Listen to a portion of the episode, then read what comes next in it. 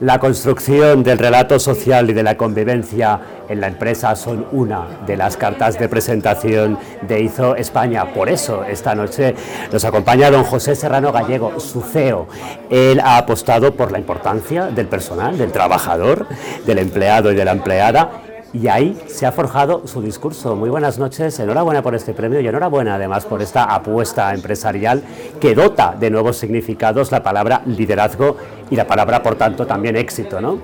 Buenas noches, muchas gracias. Gracias por la invitación, gracias por el premio. Es un placer estar aquí conmigo. Efectivamente, yo creo que todo lo que tiene que ver con las personas, con el liderazgo, con la, con la, experiencia del empleado, creo que son base eh, clave en la estrategia de, mía como, como, como líder de la compañía y, por supuesto, de IZO hizo España? ¿Cómo, cómo, cómo nace? Es decir, ¿cuál es eh, el origen de su negocio y cómo se comercializa algo tan complejo como son esas relaciones eh, que se producen dentro de la empresa, la lucha de clases, las relaciones de poder?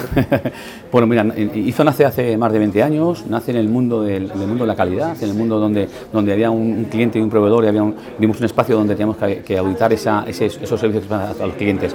Eh, a lo largo del tiempo hemos ido evolucionando hasta, hasta lo que somos hoy. ¿no? Hoy somos una, una gran consultora especializada, líder en España y en Latinoamérica, en experiencia de cliente experiencia de empleado. Eh, ¿Cómo lo hacemos? Bueno, yo creo que la clave de nuestro éxito es nuestro ADN. Yo creo que es un ADN de gente, inconformista, de gente exigente, con mucha pasión y eso es lo que nos hace, los hace esos valores diferenciales. Y por supuesto, nuestra metodología, nuestras herramientas, que creo que son las que realmente hacen posible que nuestros clientes superen sus, con, con, reto, con, con mucho éxito sus, sus proyectos.